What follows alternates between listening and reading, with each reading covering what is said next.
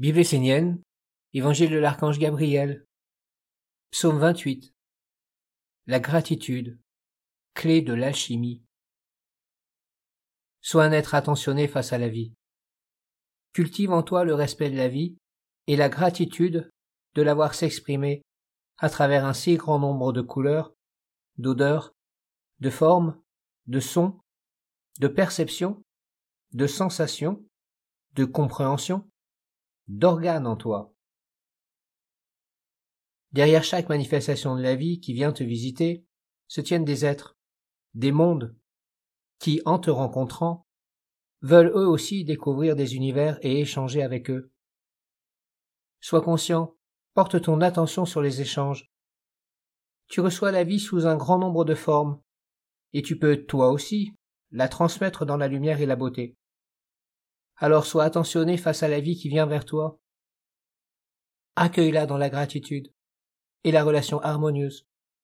Et tâche de transformer le négatif, l'inconscient, en or, et d'augmenter le positif. Tu seras comme ces alchimistes du temps jadis, qui savaient, par leur intelligence active, transformer toutes les forces inférieures en richesse, en royauté, en immortalité de la conscience. Ainsi rien n'était perdu, et même le côté sombre était invité à participer à l'œuvre d'une plus grande lumière. Qu'il en soit de même pour toi, que tout devienne utile pour réaliser ton idéal de perfection.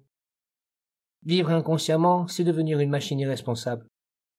Éveiller tous ses sens de perception vers la vie, et conduire le tout vers une communion supérieure, c'est entrer sur le chemin de l'être qui se renouvelle sans cesse.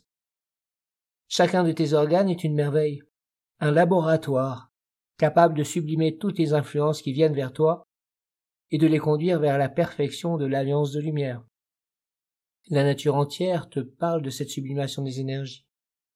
C'est le respect de la vie et l'ange de la gratitude qui t'ouvriront les portes de ce savoir.